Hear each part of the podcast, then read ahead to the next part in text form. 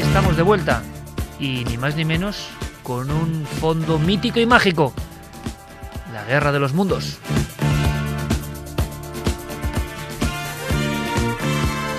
Muchos soñando, me lo dicen, lo intuyo por aquí, con ese sorteo que también es un poco ya historia de la pequeña gran historia de nuestro país, ¿no? Lo de la lotería que cae en domingo. Yo cuando pienso en los juegos de azar, también pienso que no hay que olvidar, aunque hay mucha gente que lo está pasando muy mal y le vendría muy bien desde luego, y muchas veces ocurre ¿eh? que la lotería llega a, zonas muy desfavorecidas, ha pasado en muchas ocasiones, como si el azar a veces también tuviese ese golpe, ¿no? Último. Pero sobre todo cuando llegan estas manifestaciones del azar máximo, que me parece muy bien, que no olvidemos nunca que el mayor regalo que tiene cada ser humano es ese día que está viviendo. Porque perdemos la perspectiva, creemos que vivir es rutina y nunca nadie sabe lo que le va a pasar en la vida al día siguiente. Nadie, ningún ser mortal está al margen de todo lo que puede ocurrir, bueno y malo, en la vida. La vida es un regalo, cada día es algo que desenvolvemos, cada día es un premio y por mucha que sea la dificultad, no perdamos esa perspectiva. Vivir es el mayor premio, el más importante. Así que teniendo esa conciencia, empleémoslo en lo posible para lo bueno, para lo positivo, para no dejar pasar tantas cosas maravillosas que a veces se nos pasan en mitad de la vorágine. Y hay quien dice que incluso morir también es ir a otro lugar, quizá mejor quién sabe, o sea que tampoco nada es tan grave, ¿no? Pero bueno, son conjeturas el día antes del azar. Buscamos la suerte, y la suerte, vosotros, nosotros, todo el mundo, a pesar de las dificultades, es estar viviendo, estar, por ejemplo, escuchándonos, interconectados, estar contemplando la naturaleza, ser conscientes de que somos seres únicos y que tenemos este premio, el de hoy, el de mañana quizá, pero que la naturaleza nos lo brinda como un paquete, solo para nosotros. Y teníamos más cuestiones, y es que son muy interesantes, enigmáticas también. Vamos a escucharlas, Geray. Buenas noches, Iker. Mi nombre es Miguel Ángel López, llamo desde Barcelona y os llamaba para saber si realmente la teoría de los reptilianos existe, si los podemos reconocer hoy en día por la calle y, bueno, tener un poquito más de información sobre ellos. Muchas gracias y buenas noches. Santiago Camacho, el tema no decae. ¿eh? Mañana invitamos a todo el mundo al debate Anunnaki, a favor y en contra, posturas irreconciliables, pero hay un germen ahí de, creencia que no se destruye. Hay temas, tú lo sabes muy bien, compañero, y extiendo la pregunta, que decaen rápidamente, que tienen un eco temporal, pero este lleva ya muchos años empujando muy fuerte, y quizá tienen que ver con todo lo que hemos contado al principio. Como no sabemos muy bien de dónde venimos, pues surgen ideas fantasiosas, ¿no? Pues sí, los reptilianos, ya hablamos aquí hace tiempo de David Icke y de sus teorías y de sus libros, magníficamente documentados, pero que llegan a unas conclusiones que a muchos les parecen muy extravagantes y que eh, pues nos cuenta eso, que a lo mejor la familia real británica tiene genes no humanos y sí reptilianos en sus eh, corriendo por sus venas, que si determinados eh, líderes del mundo libre y no libre podrían pertenecer a ellos. Incluso hay vídeos extraños en los que se detecta, por ejemplo, eh, ese, eh, esa presencia reptiliana entre los guardaespaldas del presidente Barack Obama. Es decir, eh, el tema sigue más vivo que nunca. Y la verdad es que, mm, ¿qué le podemos decir a este amigo? Pues poca cosa, que indague el mismo por internet, porque realmente las especulaciones son para todos los gustos, pero pruebas, lo que se dice pruebas, yo personalmente, y es mi humilde criterio, todavía no las he visto investigue por internet usted mismo, tiene dos vías. Una maravillosa que es eh, la fuerza del autodidacta, el que indaga porque quiere y acude a lo que quiere. Y es maravilloso, y me parece genial. Me parece una muestra de libertad. Por otro lado, cuidado, porque no todo, o una gran mayoría incluso de lo que se ve, ha pasado ningún filtro y creer a pies juntillas es un peligro, que también está ocurriendo.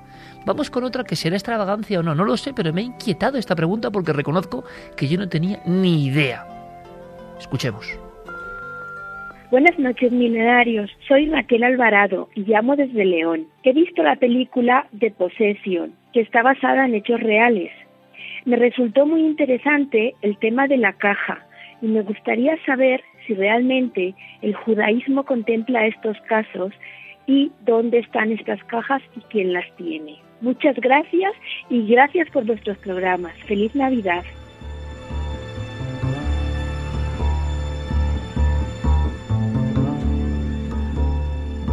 Alan Parsons de fondo.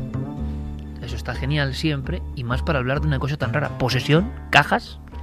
¿Qué es Hace esto? referencia a la película donde se muestra una caja, un contenedor de espíritus, en este caso judío. Todo empieza eh, con Los Angeles Times, un diario que publica una noticia que Nevai se ha vendido una caja con un espíritu, en concreto un dibuk, que era- son unos espíritus malignos de la tradición judía.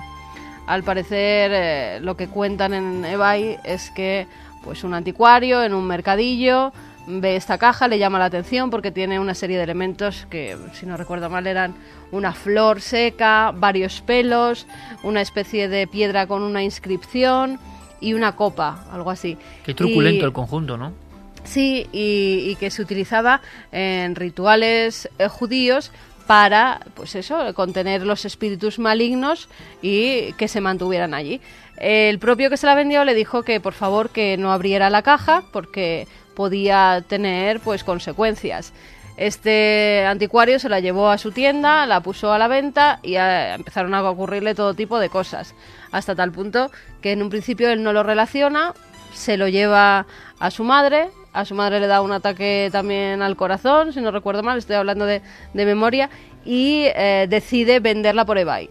En eBay la compra una persona que también tiene todas las malas suertes del mundo y es el que por último la vende y creo que se vendió en unos 300 dólares y al poseedor de esa caja era el que contaba la historia que tenía toda esa tradición de espíritus malignos de abrir un contenedor de espíritus que no debía ser abierto. Contenedor de espíritus, eh, o sea, un objeto maldito, pero tú en Gabinete de Curiosidades sacaste hace no mucho tiempo un contenedor de espíritus de una tribu Ajá. muy primitiva, Sí, del río Homo. exactamente. O sea que el En judaísmo, este caso que era es muy simbólico, para Fernalia porque era un tronco de madera con, eh, con piel atada por ambos lados, el espíritu de los ancestros se quedaba allí y lo que también nos dijeron al vendérnoslo es que mm, no abriéramos el contenedor ante las posibles y consecuencias. nadie se atrevió, ¿eh? No, No el fue Camilo no Rey, nuestro realizador o algo así, quien con paso firme dije, dijo que lo abrimos, ¿no?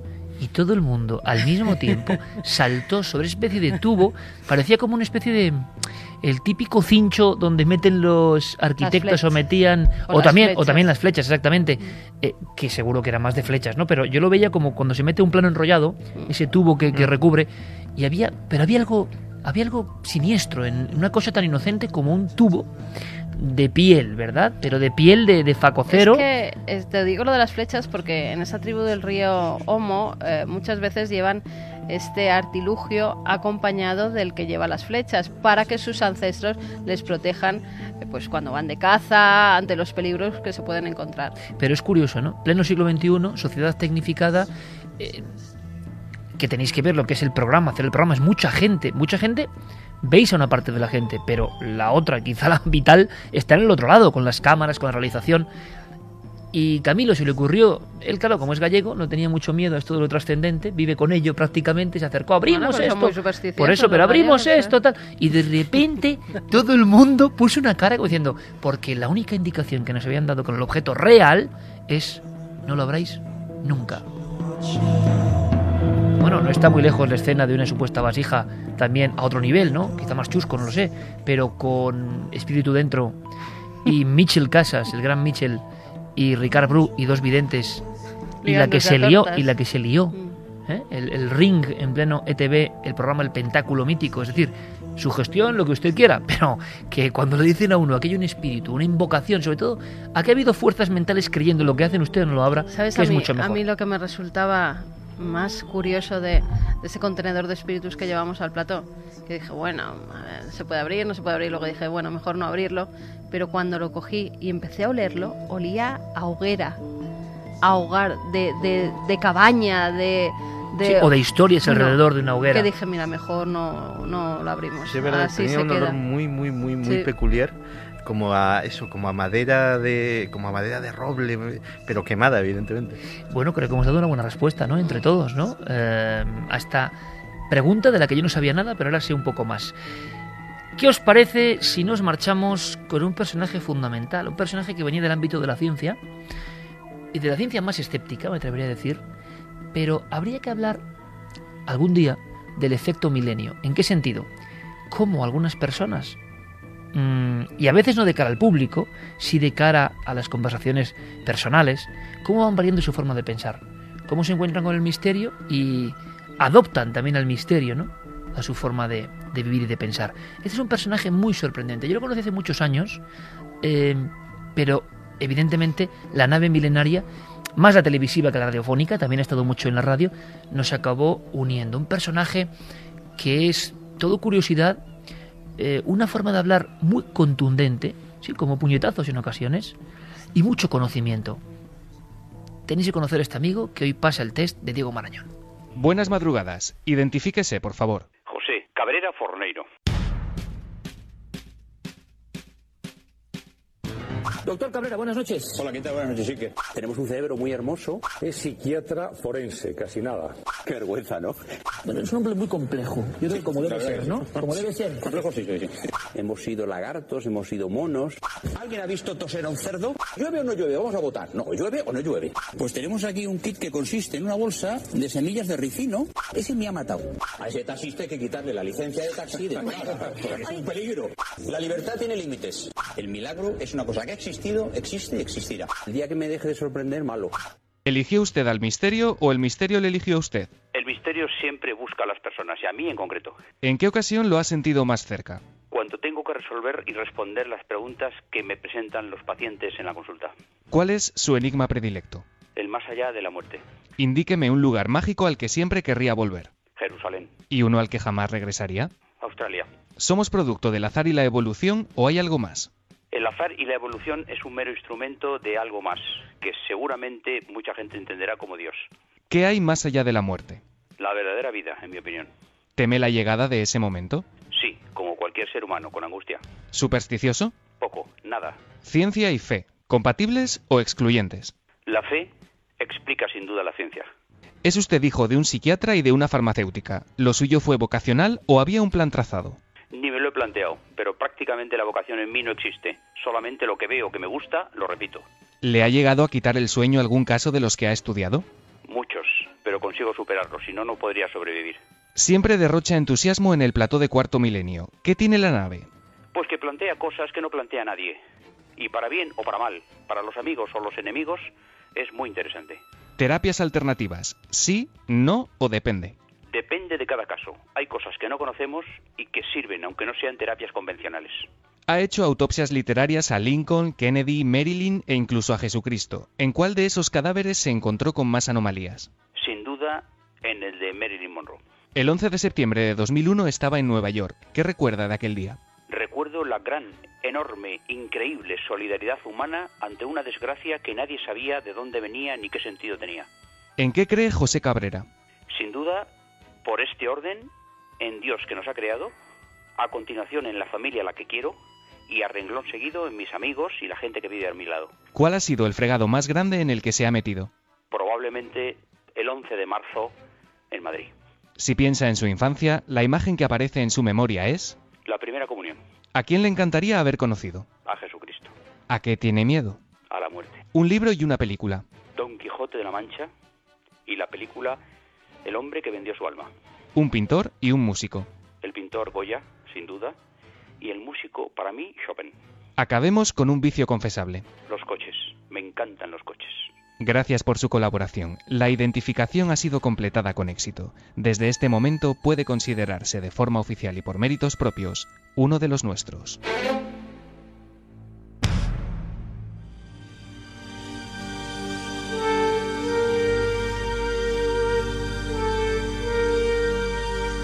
Tres y 22 minutos. Aquí ha habido un O unánime y es que don José Cabrera Forneiro, me lo vais a permitir, es muy grande. ¿eh? Ya no por lo que dice, sino cómo lo dice, no va a haber invitado más conciso, así, ¡pum! Como un puñetazo cada respuesta. Y él es que es así. Yo recuerdo una anécdota que me decía cuando nos fuimos conociendo hace ya muchos años. Me dice, mira, ¿y queréis que yo hable en totales? Hablar en totales sería hablar en cortes, ¿no? En la radio, pero bueno, hablar en declaraciones muy cortas, muy expresivas, conteniendo la esencia del tema que se pregunta. Y digo, ¿por qué? Yo hablo en totales hasta en casa, me decía. Digo, y eso dice, mi mujer me dice, ¿quieres comer? Sí, ¿qué? Macarrones, vale. O sea, él tiene en la cabeza una cosa que es muy interesante, Cabrera, que es, al público no se le puede aburrir, no se le puede aburrir nunca. Em, hay que ser directo, hay que contar las cosas de verdad con un sentido casi estético de la forma. No llega lo mismo un mensaje por mucho que uno sepa si no sabe contarlo y sobre todo tiene una capacidad tremenda para temas muy complejos acercarlos a cualquier tipo de público. Y quien piense que eso es hablar sencillo, eso es como jugar al fútbol. Los que aún jugamos al fútbol, o lo intentamos, sabemos, ¿verdad, Geray? Que jugar fácil es lo más difícil, ¿no? Liarse a uno y intentar, pues es como escribir. Escribir con 28, lo difícil es, claro, conciso, directo. Y en este caso, no sé si estáis conmigo, compañeros, Cabrera, aparte de un currículum, yo soy muy fan, ¿eh? Un currículum que me acuerdo la primera vez que leí su currículum y la solapa era dos solapas, letra pequeña, todo eran condecoraciones, premios cum laude, todo tipo de instituciones. Y luego decías, este tío que sabe tanto de verdad, ¿cómo es luego tan sencillo? Cuando luego uno se encuentra los que dicen que saben y se creen que saben y no te enteras de nada. Es que eh, José Cabrera es una de esas personas que eh, cualquier programa que lo llevas lo prestigia porque eh, tiene unas cualidades innatas, pero cuando lo conoces, el- te, te sientes realmente honrado porque estás conociendo a un personaje absolutamente inimitable. Tiene muchas características. La fundamental, que es mm, de las poquísimas, y que el resto de mis conocidos no se moleste, personas 100% sinceras que he conocido. Es como es, te dice lo que te dice, si te molesta bien, si no te molesta también, tan amigos, y no pasa absolutamente nada. Es un tío con una, eh, con una alegría de vivir envidiable. Yo me acuerdo en el bautizo de tu hija, él y yo enredando con las mesas de los invitados, con los cartelitos, con- como dos críos, nos lo pasamos absolutamente genial. Eh, y O sea, fuisteis vosotros. fuimos nosotros, sí. O sea, ¿qué le vamos a hacer? Bien, bien, ya hablaremos luego. Los dos gansos fuimos nosotros, sí.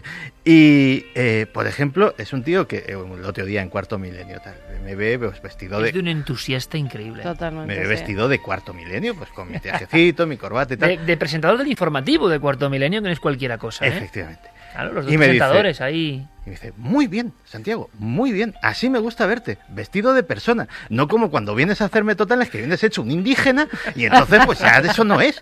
Y te lo suelta así, se queda tan ancho. Pero porque es eso, sincero al 100%. Opiniones sobre Cabrera. Es que se pueden dar tantas. Es que simplemente es genial.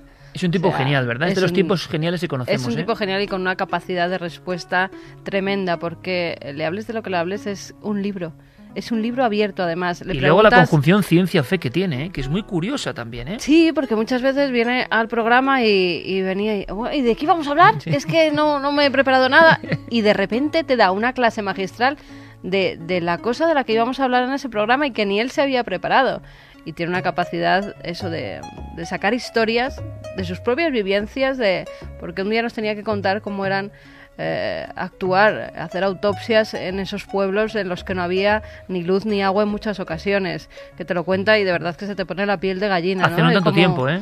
Hace no tanto tiempo, como tenía que, pues en cualquier sitio, encima de una lápida, en el suelo, donde fuera. Cabrera llega a decir, tenía que yo he hecho autopsias en la noche en un cementerio con una vela y encima de la lápida, ¿no? Y dices, Mm. pues, por ejemplo, la provincia de Zamora, hace 30 años, ¿no? Sí.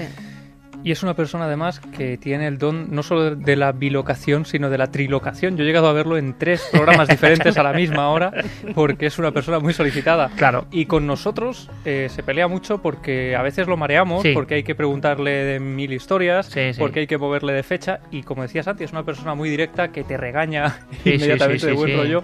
Y yo he llegado a. Eso Javi y Fermín se llevan la, Sí, la peor parte La ahí, bronca ¿no? de, de todos ellos.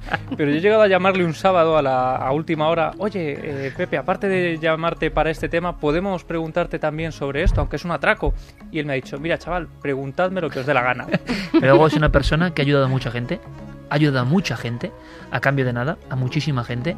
Y aparte es una persona que con su prestigio es como esas personas que a quién tienen que convencer, ante quién se han hecho de todo y su currículum seguro que es y seguramente el más impresionante. Gaona es distinto y no le va la zaga también. Son dos currículums impresionantes, ¿no? Pero lo de Cabrera es espectacular. y no le hace asco a coger una calavera, a, a- atravesar un cuerpo. Cabrera conmigo ha clavado una estaca en un cuerpo de los de Juan Villa. Es decir, mm, no se le caen los anillos si es a favor de obra. Y cuando tú tienes un científico de este nivel que va a favor de obra, es decir, que lo importante es el mensaje que le llega a la gente, yo hace poco, eh, llevábamos una semana sin contar con él, pero por diferentes motivos, no era nada, eh, volvió con el tema de Gas Moniz hace un par de semanas. eh, y de verdad era como un chiquillo con zapatos nuevos, ¿no? Qué entusiasmo, qué ganas de agradar al público y eso también hay que valorarlo muchas veces, ¿no? Yo sé que el público lo valora, Sobre pero todo qué yo- ganas de agradar al Y público. alguna vez lo hemos comentado, ha visto tanta muerte Mm. que tiene tal alegría de vivir.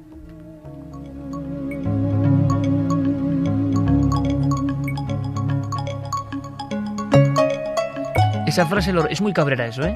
Lo resume muchísimo y perfectamente. Diego, que como siempre es un placer ir conociendo a estos personajes eh, y Cabrera sorprendente hasta en las respuestas, ¿verdad? Sí, la verdad que sí. Qué capacidad. Además, sí, además es una- un personaje que lleva muchísimos años, parece que no, en estos temas también del misterio. Yo me acuerdo que hay por ahí viejas grabaciones del filo de la navaja o de la hora bruja, donde ya... Le ha gustado siempre. Eh, sí, José Cabrera ya aportaba toda su, todo su conocimiento ¿no? a estos temas. La verdad es que, como dices, es muy curioso también cuando le escuchas esa dualidad entre la ciencia y la fe. Le preguntábamos en qué cree José Cabrera y él nos decía por este orden y lo primero que nos decía era en Dios que nos ha creado. Es- es- la verdad es que no hay muchos científicos que supongo que te vayan a decir eso en primer lugar. Un tío muy entusiasta, ¿no? Que yo, por ejemplo, cuando no estaba en el equipo y era simplemente un un oyente más de Milenio 3, la verdad es que lo explica todo tan fácil, tan sencillo y de manera tan didáctica que te engancha a seguir escuchándole y para mí desde luego que ha sido un placer tenerle en la sección. Y para nosotros tenerte aquí, Diego, feliz Navidad, compañero. Igualmente para todo el equipo, un, Un abrazo, muy a todos. grande. Chao.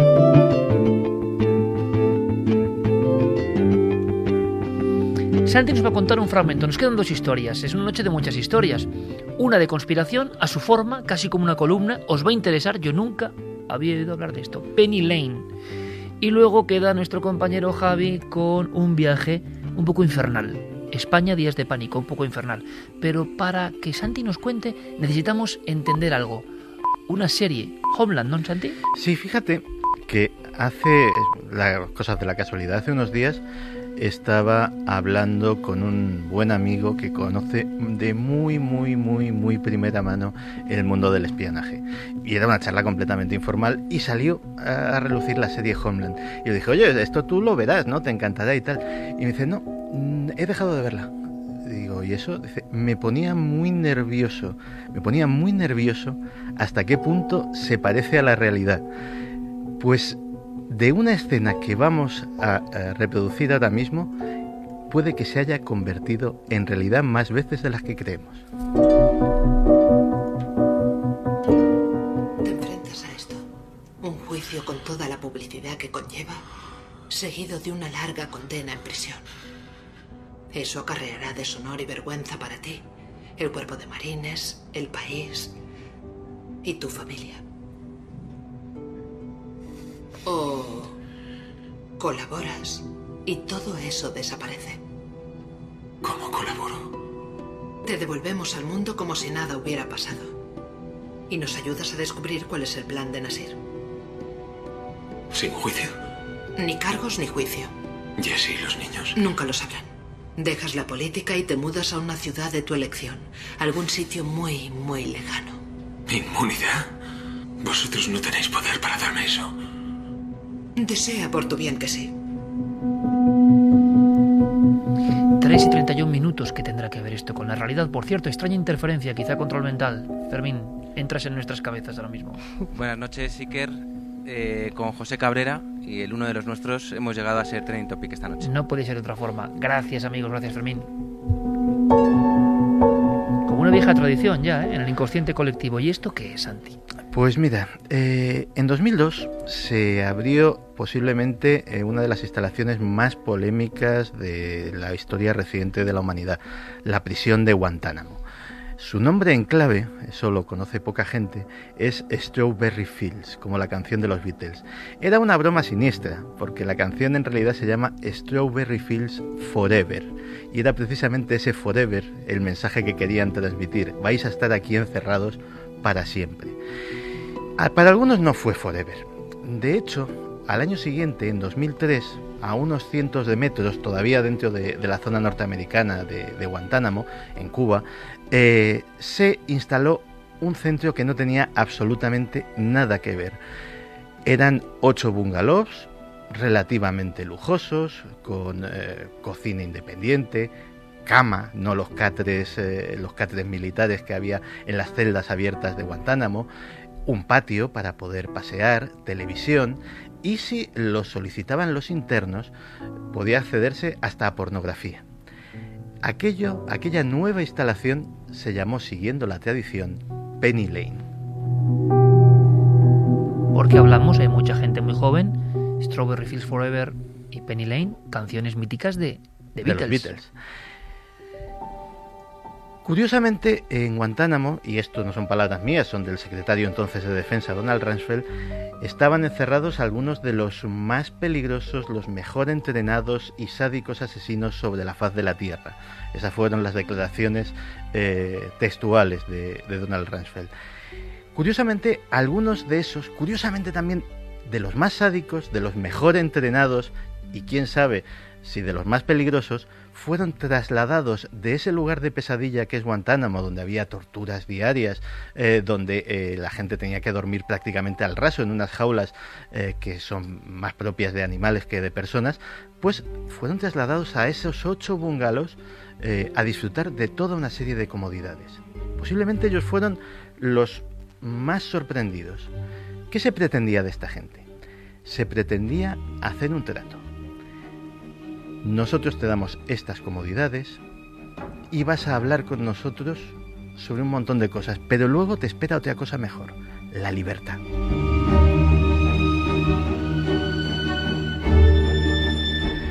El programa que se llevaba a cabo en Penny Lane era muy ambicioso. Se trataba de reclutar a algunos de esos peligrosos terroristas de Al Qaeda y reinsertarlos en la antigua organización. De hecho, no valían aquellos sobre los que se tenía dudas de a lo mejor es, a lo mejor no es, o es un fanático que lo reclutaron en tal sitio, pero bueno, es un tipo sin importancia. No, tenía que ser gente valiosa, gente que pudiese reengancharse otra vez a la organización y poder servir a la CIA.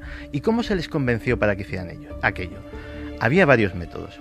Uno de los más curiosos era el adoctrinamiento religioso. Por aquellos ocho bungalows, y los eh, parece ser bastantes inquilinos que tuvieron, iban imanes norteamericanos, clérigos islámicos, a predicarles. ¿Y a predicarles como Explicándoles hasta qué punto Al Qaeda y Bin Laden habían pervertido el mensaje verdadero del Islam y cómo a los ojos del profeta y del Dios verdadero ellos eran unos pecadores que no irían al cielo por muy mártires que se considerasen. Algunos cayeron por ese registro, pero había un equipo de psicólogos estudiándolos. Otros se veía que eran simples mercenarios, eh, servían a la causa de Al Qaeda como podían haber servido a otros. Para ellos había dinero, había muchísimo dinero, millones de dólares, millones de dólares que se pagaban en una cuenta eh, secreta de la CIA que tenía un nombre en clave, la cuenta compromiso.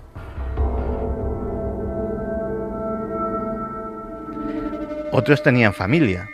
Se les podía prometer sacar a su familia de los países en los que estaban, reinstalarlos con identidades y nombres falsos en Estados Unidos y, después de cumplida su misión eh, de vuelta en Al Qaeda, reincorporarse toda la familia en un programa muy parecido al famoso programa de protección de testigos. A los más duros, pero que también tenían familia, también se les obligaba diciéndoles que sabían quiénes eran su familia, dónde estaban sus hijos y que si se negaban a colaborar serían exterminados.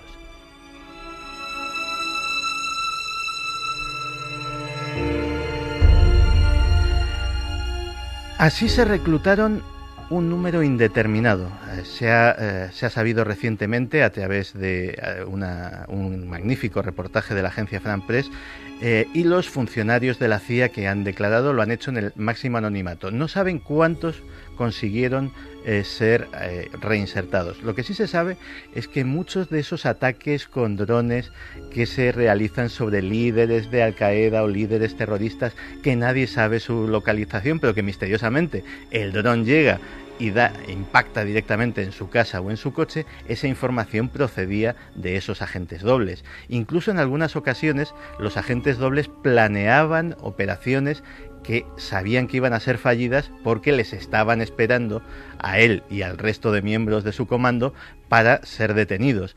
Incluso en alguna ocasión, por su propia mano, el agente doble reclutado asesinó a alguno de estos líderes.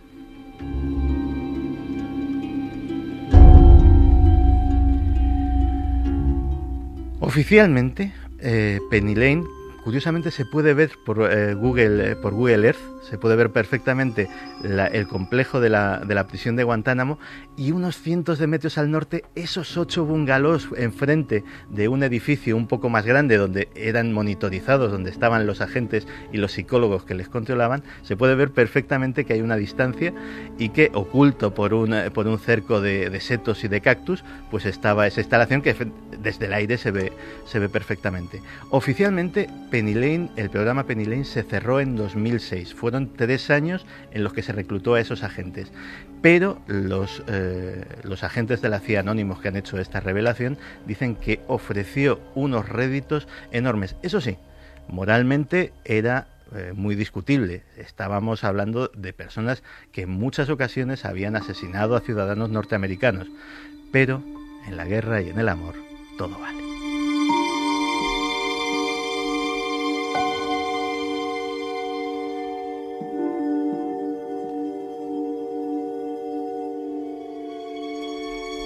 Como siempre, otras historias de la historia con Santiago Camacho. Penny Lane, a partir de ahora, ya no será simplemente una inocente canción de los Beatles, ¿verdad? Significará otra cosa. ¿Qué significan estas horas? Vuestros mensajes, por cierto.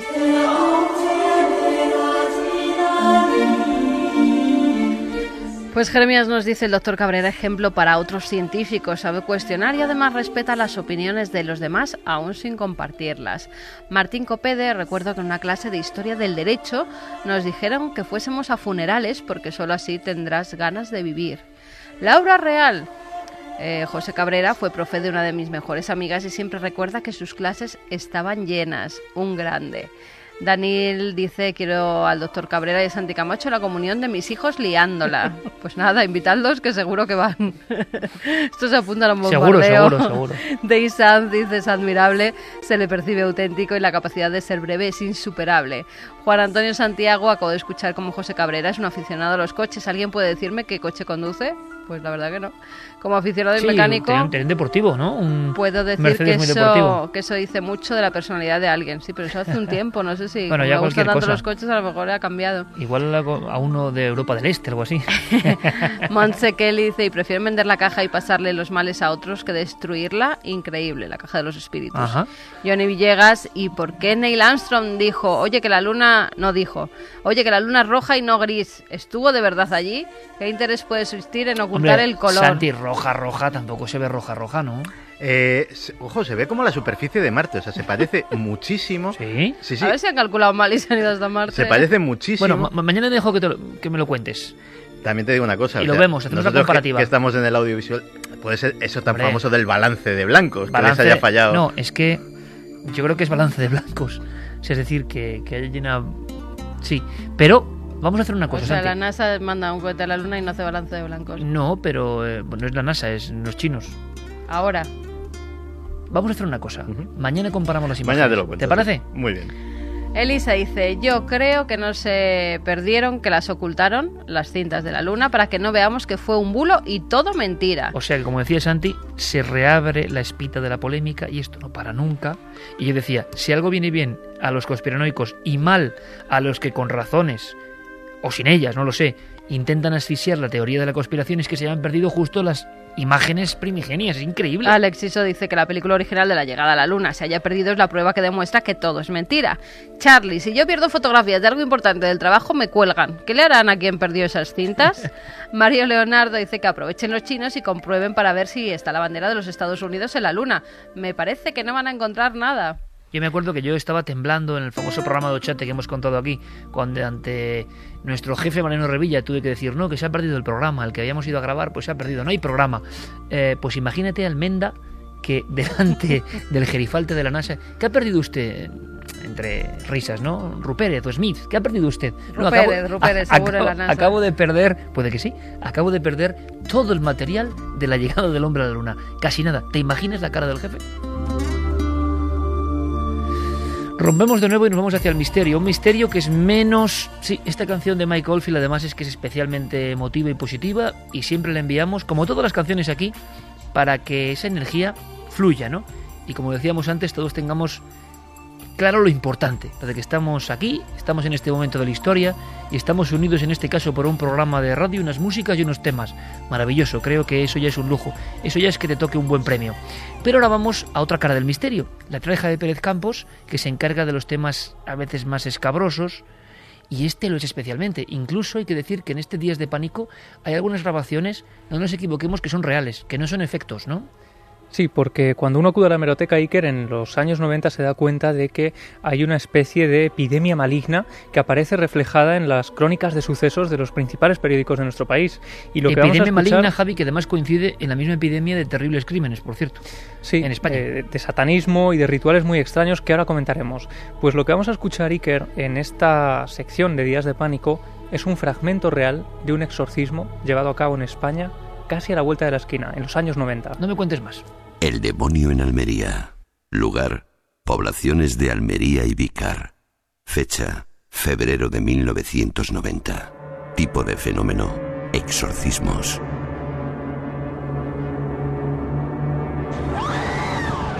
Estamos asistiendo a una escena dantesca, una imagen que permanece grabada a fuego en la retina de todos quienes asistieron a ella.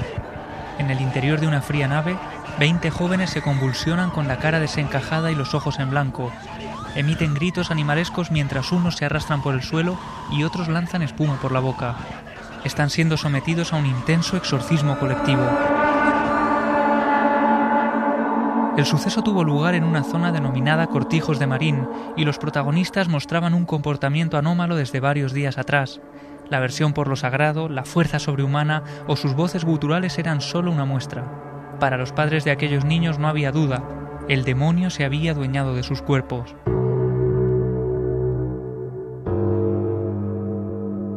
Sin pensarlo dos veces, todos recurrieron a la ayuda de Manuel Aracil, un pastor de la iglesia evangélica que con 20 años de experiencia a sus espaldas se había ganado la confianza de sus vecinos.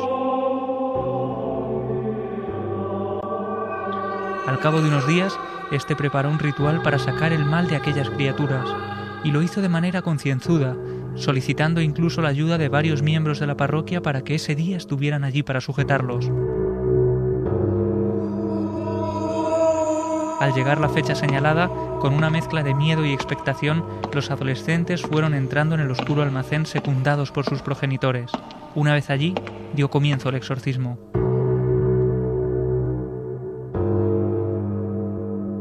La voz del pastor surgía a través de unos grandes altavoces, lanzando oraciones que parecían clavarse como aguijonazos entre los asistentes que iban volviéndose cada vez más y más agresivos. La ceremonia se prolongó durante horas hasta que algunos vecinos empezaron a alertarse por aquellos bramidos que surgían del edificio y se extendían por toda la explanada. La policía local llegó a acceder al interior del recinto, quedando impresionada por las escenas que allí se estaban produciendo. Los niños, completamente fuera de sí, parecían auténticas bestias salvajes, intentando incluso agredir a quienes trataban de controlarlos. Por el altavoz, el exorcista seguía repitiendo firmemente su oración antes de pronunciar las últimas palabras.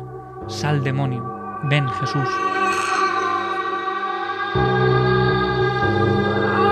Los agentes de la autoridad quedaron estupefactos antes de proceder a poner orden en lo que para ellos era un episodio de histeria colectiva.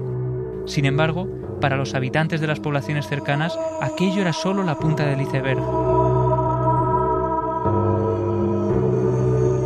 En esas mismas semanas se estaba produciendo una auténtica oleada de rituales satánicos y supuestas posesiones demoníacas que consiguieron alarmar incluso a los más escépticos. Algunos llegaron a evitar los camposantos por las extrañas ceremonias que allí se habían celebrado. Pero los más devotos estaban convencidos de que el cambio de década había liberado algo maligno, algo que vagaba ahora por algunas aldeas de Almería.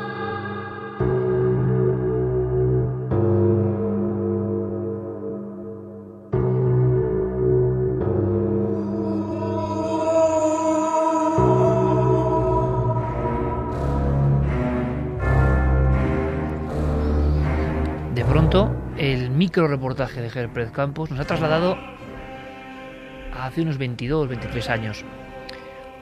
Una época de obsesión con estos temas, de rituales, de crímenes terribles. Fue una transición dura en el aspecto del misterio. ¿eh? El exorcismo del Albaicín, el exorcismo de Almansa, tantas historias terroríficas que ya parecen muy antiguas, pero que no lo son tanto. ¿Qué pasó con este caso de Almería en concreto? ¿Cuál puede ser el punto final? Pues lo que ocurre aquí, Iker, es que en este caso hubo una gran polémica por eh, el policía, el principal eh, policía que investigó aquellos hechos, Rafael Montoya. No se sabía muy bien si aquel asunto era de su competencia o no, pero lo cierto es que él se encuentra en una escena dantesca, ¿no? Como contábamos, eh, niñas con cubos llenos de vómito y de sangre cosas tan terribles que los propios médicos que, acuden allí, Joaquín Pareja, dicen que esas niñas van a quedar marcadas para siempre por esa vivencia que, ha sucedido en esa localidad de Almería. Manuel Aracil, el exorcista, el supuesto exorcista, es detenido por realización de prácticas exorcistas con abuso de la credulidad pública y al final eh, lo que ocurre cuando sucede el juicio es que es absuelto porque en el artículo 16 de la Constitución aparece el derecho a la libertad de culto. Se tomó como un culto religioso, ¿no? Extremo, pero... Y lo que ocurre es que de Manuel Aracil le perdemos la pista desde entonces hasta hoy. Está en paradero desconocido. No sabemos si ha seguido practicando estos rituales o no. Pero lo más tremendo, Iker, es que desde esa fecha y hasta 1993 aproximadamente, en toda la localidad eh, y pueblecitos cercanos a Almería se viven todo tipo de fenómenos muy extraños, algunos incluso que alarman a poblaciones enteras, como por ejemplo en Benadux una noche aparece una cabra decapitada a las puertas del cementerio, en la cañada de San Urbano aparece también un hoyo en uno de los cementerios con varias hojas de papel bañadas en sangre y unos nombres escritos en, esos folios. Y lo más tremendo, uno de los casos que, como digo, más alertaron a la sociedad ocurre en Alama, en el año 93, cuando se lleva a cabo uno de estos rituales en uno de los cementerios, aparece también la cabeza de una cabra, un cuenco de barro lleno de sangre, una pata de la cabra dentro de ese cuenco, y al día siguiente empieza a correr el rumor de que al ayuntamiento de Alama ha llegado una nota anónima diciendo que para el próximo ritual va a necesitarse un niño, un niño que desaparecería en los próximos días. Como te puedes imaginar, Iker, el pánico se extendió por toda la localidad y los niños fueron casi reclutados en el domicilio hasta que pasó esta alarma social.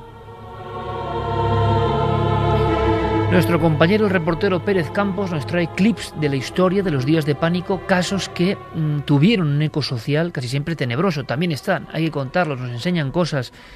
Por fortuna no se cumplió la macabra profecía y como si cambiaran los tiempos, toda esa negrura de aquella época concreta, en muchas poblaciones también Andalucía especialmente, casos de Granada y de Almería, fue desapareciendo, ¿no? También hay que dejarlo un poco para respiro de nuestros oyentes. Sí, fue desapareciendo con el tiempo, pero desde luego en los años 90 se vivía un auténtico fenómeno social digno de estudio. ¿Por qué a partir de ese momento se desata este tipo de... Eh, bueno, de necesidad casi de practicar estos ritos tan extraños. Al final eh, llegó la luz y este tipo de cosas pues por fortuna nos sorprenden porque suelen ser más extraños que habituales. Bueno, pues que vuelva la luz, por lo menos a nivel musical. Geray, nos marchamos con mensajes. Me dices que tenemos muchas bendiciones milenarias, que eso nos gusta mucho.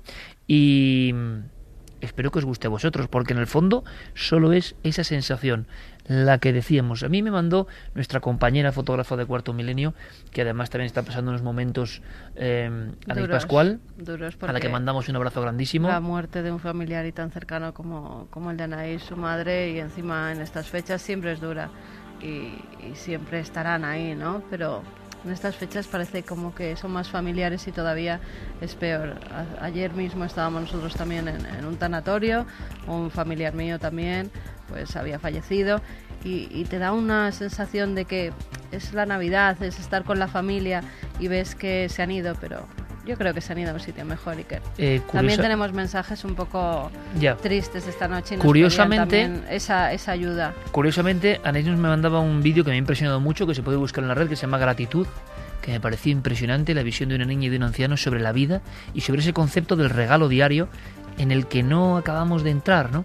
Y es una pena que nos desvíen de esa idea, del regalo de la naturaleza. Han pasado milenios, ancestros, cruces genéticos, han pasado todas las incertidumbres del universo para que tú estés aquí, para que tu cuerpo sea en el fondo polvo de todas esas estrellas y tantas generaciones peleando, sobreviviendo, siendo felices o siendo tristes en ocasiones para que tú llegues a estar. No puedes malgastar los días.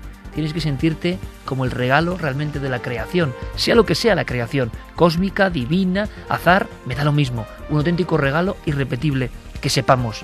Así hay que valorarlo incluso entre quienes peor lo están pasando ahora. Nuestro mensaje siempre y nuestra gratitud.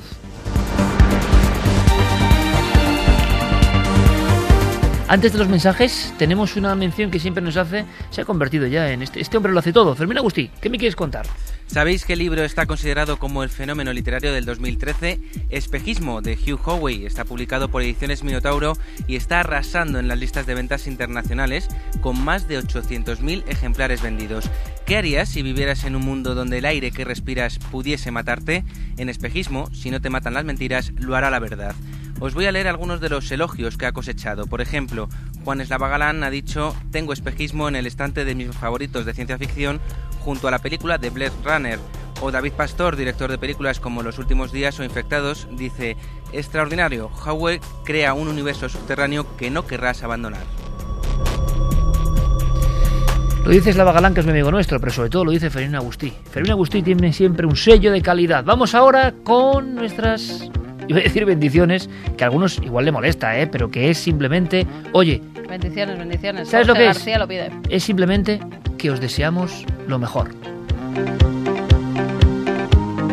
Mira, Jorge García García nos decía, hola equipo de Milenio 3, podéis mandar bendiciones milenarias a mi hija Atia, ha nacido hoy en Móstoles a las 22.40 horas. Atia. Atia. Qué curioso, ¿verdad? 22.40, que la vida te sea muy grata, amiga. Casi al principio del programa nos escribía Francis Fernández, eh, dice hola amigos milenarios, desgraciadamente me encuentro en un hospital esperando que se apague la luz de la persona que más he querido en mi vida. Quiero decirle que la quiero y que no la dejaré de amar en la vida. Cuidaré de nuestro hijo y le enseñaré lo grande que era su madre. Gracias amigos por ayudarme a pasar este amargo momento con vuestra compañía milenaria. Te quiero, Bego, mi niña.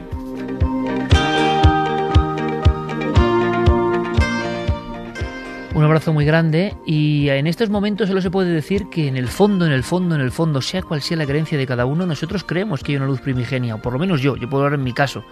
Estoy cada vez más convencido, absolutamente convencido. ¿Qué queréis que os diga?